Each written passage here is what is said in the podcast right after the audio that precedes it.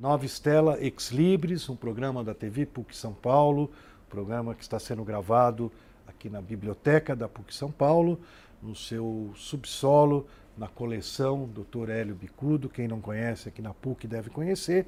E hoje nós seguimos na nossa série que aborda ah, não mais estritamente o tema da ciência, mas o tema da literatura, da escrita, da edição de livros. Tá?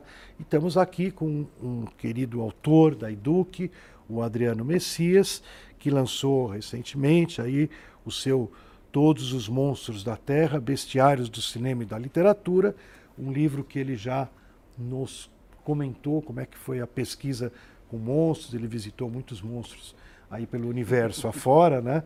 virtual e real, né? Sim. E o Adriano, ele é é, ele faz o pós-doutorado em tecnologia da inteligência e design digital pela PUC São Paulo.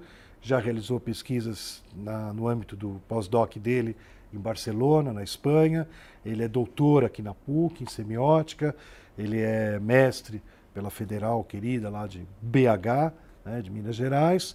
E tem, além do seu trabalho acadêmico, né, por isso a gente pediu para o Adriano retornar aqui no Nova Estela, porque a ideia da Nova Estela não é apenas a gente trazer livros e teses e pesquisas, mas também trazer um pouco desse teu outro lado, né, que é o lado ficção, né, você me deu de presente aqui, deixa eu já fazer uma merchan, né, um livro que já vendeu quantos exemplares? É, 600 mil. 600 mil, acho que a editora nossa não vendeu na sua história 600 mil, mas vai vender, se Deus quiser.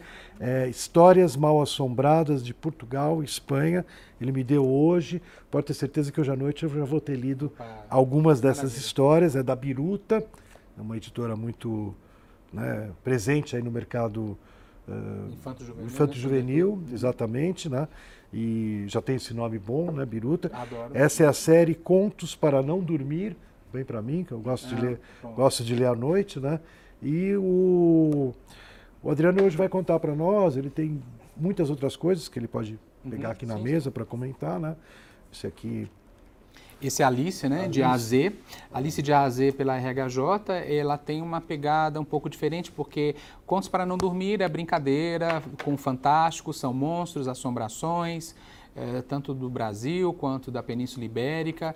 O Alice já é uma menina que queria ler, ela queria ter livros. E aí é uma história datada, se passa nos anos 80, ela tinha um pai bastante violento, e o que ela faz para ela poder conseguir ter acesso ao, aos livros é juntar umas moedinhas e ela vai enterrando num lote baldio dentro de um baúzinho. Enquanto isso, ela faz de tudo para conseguir livros.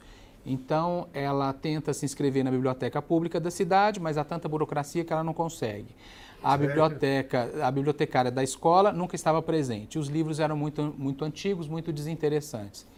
E, então ela começa a trabalhar por uma, uma casa de família, é, onde inclusive ela sofre assédio sexual, tem toda uma, uma, essa questão, mas ela des descobre uma enciclopédia de capa vermelha, que antigamente tinha muito ela na casa das pessoas. E ela, e ela abre aleatoriamente essa enciclopédia e conhece a figura de Josephine Baquer, foi aquela grande dançarina negra que fez bastante sucesso nos anos 30, na Alemanha, na França, e ela quer ser como Josephine Baquer. Ela só não sabe que a Josephine já tinha morrido. Então é uma Alice que busca um, uma outra mulher no espelho para ela poder se construir. Que legal. É uma história assim que, que tem essa, esse, esse esse viés, né, da, da menina que gostava de ler. Então, vamos agora, como eu te falei, né, num programa com escritor, a gente tem que puxar outras questões, uhum. né?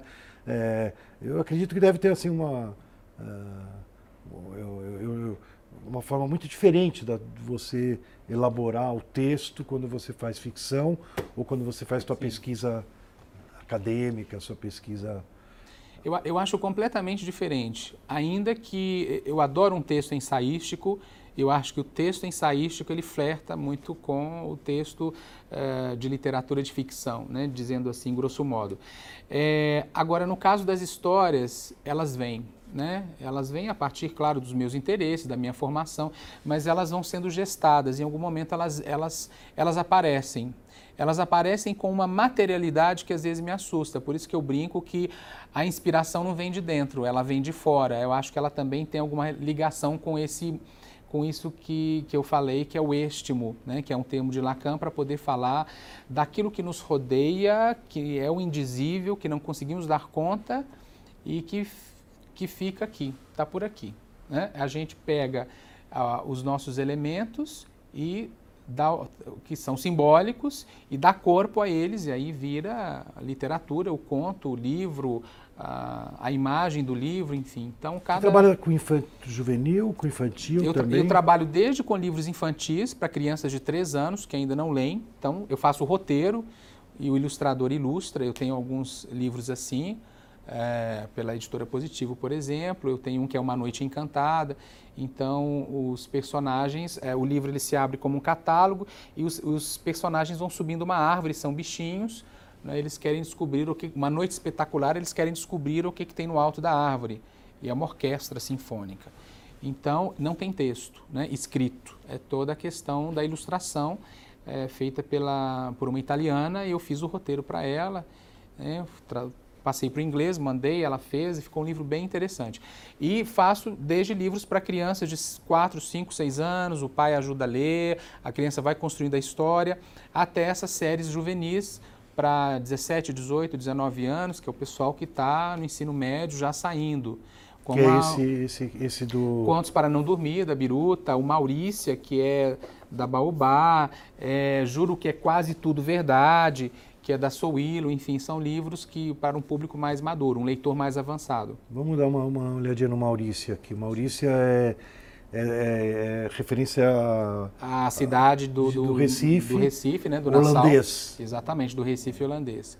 E conta a história de um rapaz, né, de um, de um filho de colonos, ele se depara de repente com a invasão holandesa e ele quer entender que mundo é aquele, e tudo muda. Né? Então, vem juntos cristãos, tem cristãos novos, tem judeus, tem uma língua nova, é, e como é que fica, como é que eu fico nessa história? Ele se apaixona por uma menina, uma holandesa. Ele acha aquilo a coisa mais linda do mundo, a mocinha, toda branquinha, cabelo ruivo. E tem os calvinistas também. Então, que mundo é esse? Que, que efervescência, não é? Foi essa cidade? Uma efervescência de tão poucas décadas, mas que foi tão marcante. Muito então, é um romance histórico. Eu já, eu já tive pesquisando pelo lado acadêmico uhum. um pouco do pensamento de dois rabinos que lá uhum. estiveram, uhum. né? que tem estão exatamente sintonizado, 1600 e pouco, uhum. com aquela mistura de crítica ao aristotelismo, novo neoplatonismo Sim. e ao mesmo tempo mistura com aristotelismo de novo. Tem um, isso aparece em discurso, discurso fúnebre dos rabinos, é, tá, né? e está tudo guardado, né? Tudo foi achado em Amsterdã, depois trouxeram para cá e editaram. Uhum. Então eu, eu acho também, como você falou, são poucas décadas, mas de uma efervescência Sim. cultural inacreditável. Os judeus têm um dia que eles saem na rua da sinagoga para dançar com a Torá. Uhum. É, o, é, o, é, o, reinício da leitura do livro. Né? Todo uhum. ano você tem uma festa para recomeçar a ler o livro. Né? E é uma festa bem explosiva, bebe bastante e é. tal.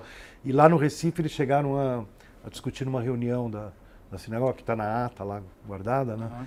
que talvez no Recife era melhor não ir para a rua porque o carnaval era muito forte. Sim, desde aquela época. Desde né? aquela época. Desde aquela já época. tinha, né, tinha os escravos, tinha uhum. o pessoal mais animado, e a hora que eles saíam para a rua, a coisa devia ser. Né, não, não, tem nenhum um vídeo, infelizmente, para a gente ver, pois mas é, tem a descrição de que realmente era um pouco é, exagerado. Né? Sim, os holandeses eles trouxeram juntos muitos pesquisadores, muitos artistas, então felizmente temos algum registro dessa época. E, e dá para a gente sentir um pouco que essa sociedade foi realmente muito peculiar na história do Brasil. Pois é, e, como, e daí, por exemplo, no caso desse, é, não só você precisa dessa coisa que está em volta, né? Que é, você, eu falei, né? Você falou, mas aqui no caso você teve o quê? Uma, uma pesquisa, pesquisa, histórica, sim. Eu li vários livros, ah, claro, porque eu acho que tem Foi que ter até uma lá ou não? Ah, foi depois. Foi depois. Mas é, eu fiz é, toda uma, uma, leitura histórica, li vários livros interessantes que eu acho que são que talvez fossem assim basais para eu poder pensar isso e também uma leitura imagética. Então eu eu gostei muito de ver assim, o que, que se pintava sobre essa cultura na época. É, e aí saiu essa proposta do livro, Maurícia, e que é, você vê que assim ele teve toda uma preocupação né, no design, muito, de muito, dialogar muito é, com, essa, com esse período, com essa Holanda, com, né, tem aqui alguns elementos indiciais bastante, bastante significativos da história e da época. Deixa eu aproveitar que você tocou no ponto, que eu não vou deixar nunca o escritor sair daqui. Hum.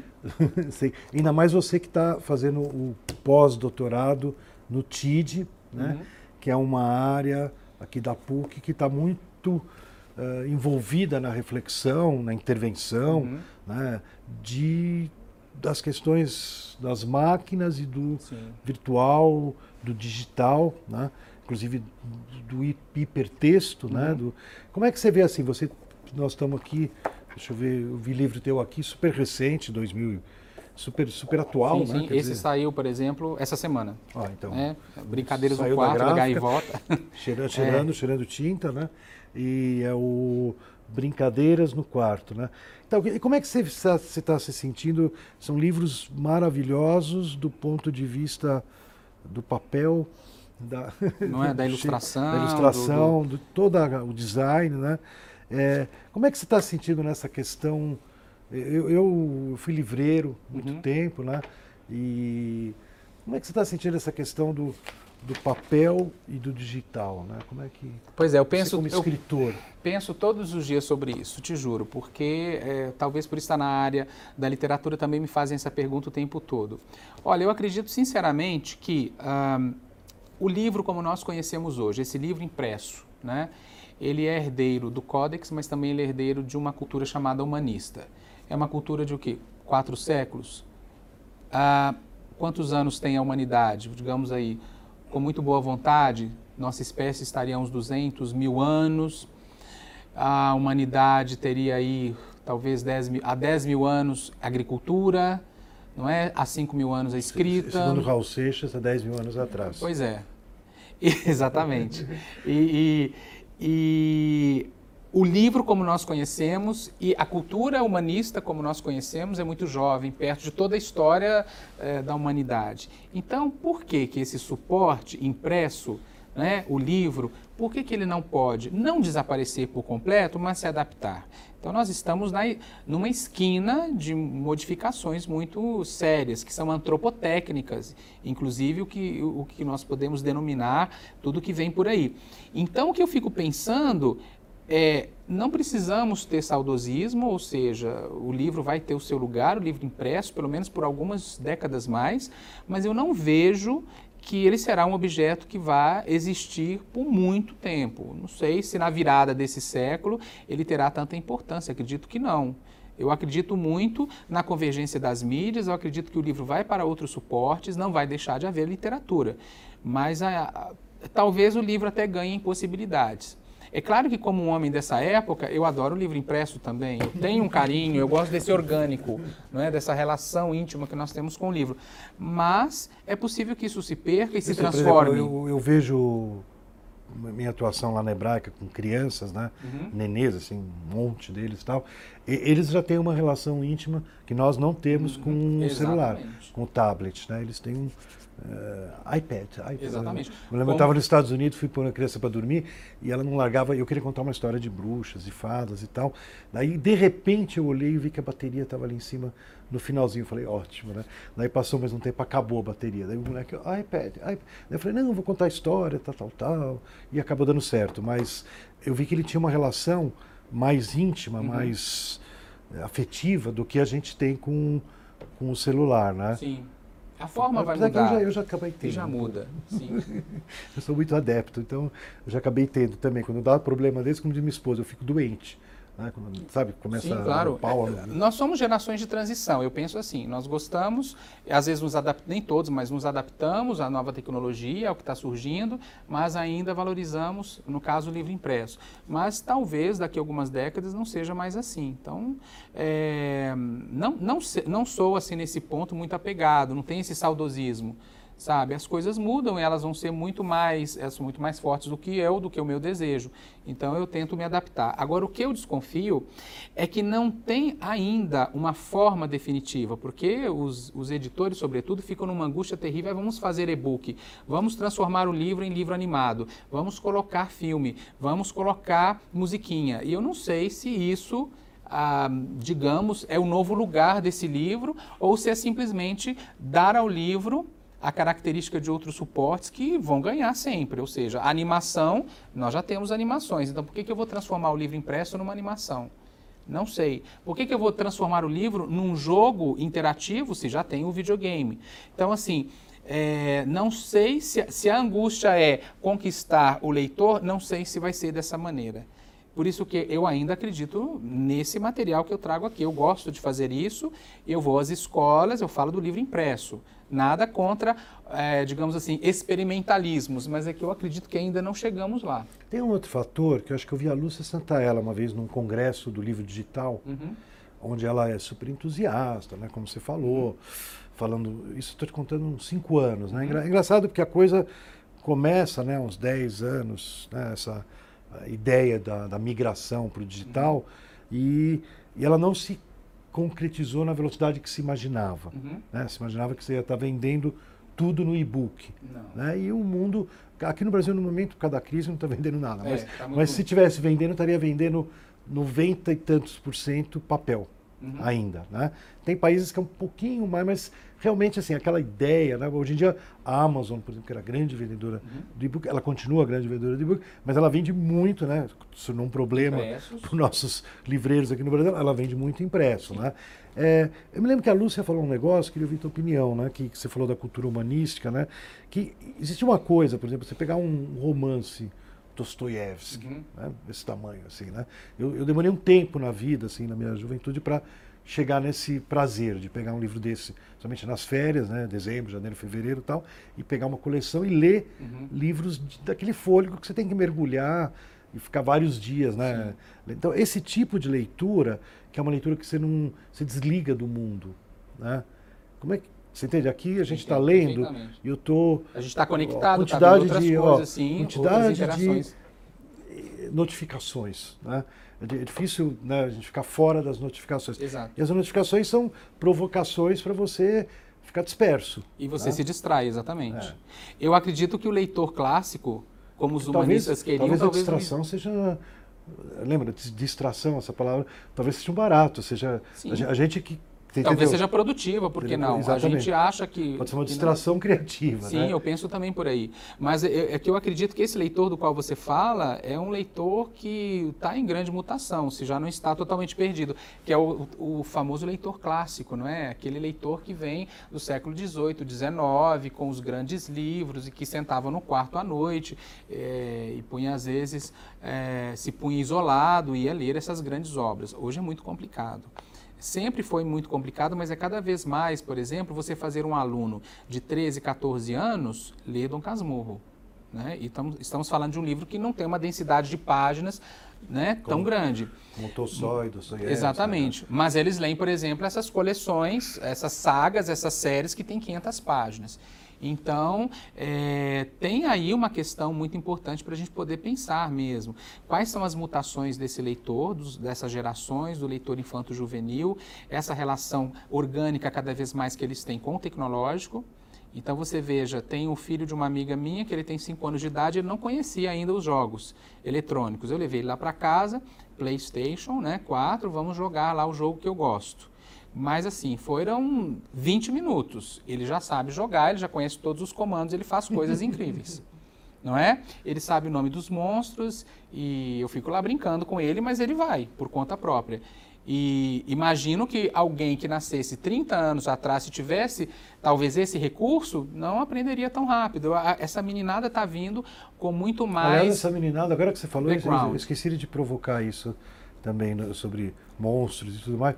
Essa realidade está até eh, começando a, a, povoar com a realidade aumentada, né? Sim. O Pokémon, tudo. Nossa, o, o mundo o mundo, né, perdendo essa linha entre o, virtu o chamado virtual, virtual e não real. virtual, sim. O virtual e o real, o que é, o que não é, né? Tem, começa a ter um alguma coisa mudando também nisso. Eu né? acho que sim. E eu vejo isso porque, por exemplo, na área da psicanálise, uma das grandes angústias de muitos colegas psicanalistas é que há 20 anos uma pessoa deitava no divã e ia contar a vida e falava de uma relação virtual. Aquilo era entendido como no plano da fantasia. Hoje, quando alguém fala de uma relação virtual, incluindo relação sexual, isso já é visto de outra forma. Já é dado um outro patamar, uma outra categoria a esse sujeito que me traz o virtual como algo que é extremamente ligado ao, ao que chamamos de corpo, né? Então, a repercussão de uma relação virtual na vida de alguém é muito mais intensa do que se supunha. Então, qual é o lugar do virtual? Qual é, qual é o lugar do real? Né? Como, é que, como é que vão caminhar um ao lado do outro nessa dicotomia? Ou será que vamos derrubar as dicotomias finalmente? Então, são aí os desafios que temos adiante. Queria voltar um pouquinho para claro. a tua escrita aqui, né? Você já falou bastante coisa do, do infantil, do juvenil, e, e, obra adulta, você não... Eu tenho algumas obras adultas, tem? que tem, tem alguma, algumas editoras que estão analisando, mas é, é, curioso, né? Talvez seja porque eu já tenha me feito muito ligado ao infanto juvenil. Né? Então, assim, acho que talvez haverá um esforço maior de sedução, talvez até de minha parte, para convencer o editor a publicar o adulto, porque o mercado infanto juvenil é um, o mercado adulto é outro. São completamente diferentes. O mercado infantil juvenil no Brasil cresceu muito, não? Você, muito. você pegou esse boom, né? É, digamos, você entrou quando? Eu entrei em 2004, oficialmente. Mas nós estamos vivendo uma crise muito séria também no infanto juvenil. Estamos vivendo, essa crise ela acompanha Claro, a crise editorial como um todo, a crise do país como um todo, a repercussão é, é, é imediata. De 2013 para cá, é, muitos projetos que, que existiam foram cortados, muita coisa que ia acontecer não aconteceu, minguou. Então, assim, você encontra seus colegas, escritores, ilustradores, editores, todo mundo reclamando que a coisa está feia.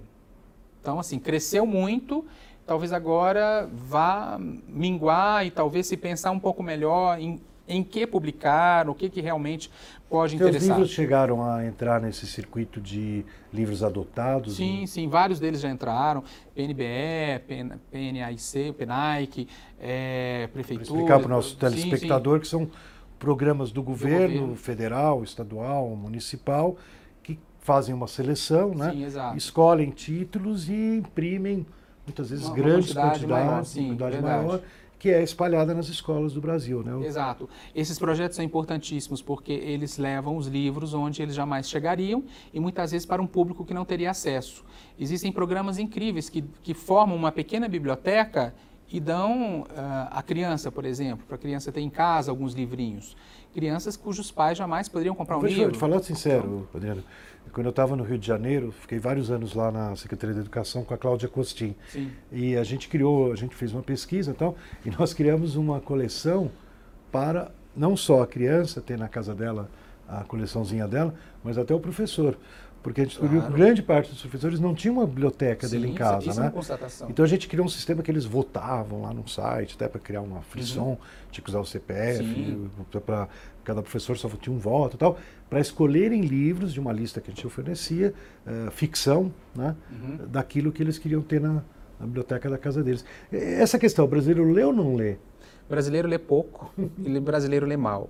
Eu acho que o brasileiro, infelizmente, por nossa história com a literatura, nós temos uma grande deficiência, uma grande lacuna, que eu não sei como ela vai ser preenchida, porque eh, nós saltamos praticamente de uma cultura oral, que seria a cultura colonial, para uma cultura eletrônica que seria a cultura do cinema, do rádio, da televisão. Nós temos gerações iletradas que não participaram da, da literatura. A literatura brasileira é maravilhosa, mas... É muito restrito. Exatamente. Nós vamos pegar século XIX e o século XX, quem é que lia, não é? é, quais eram as pessoas que tinham acesso aos livros.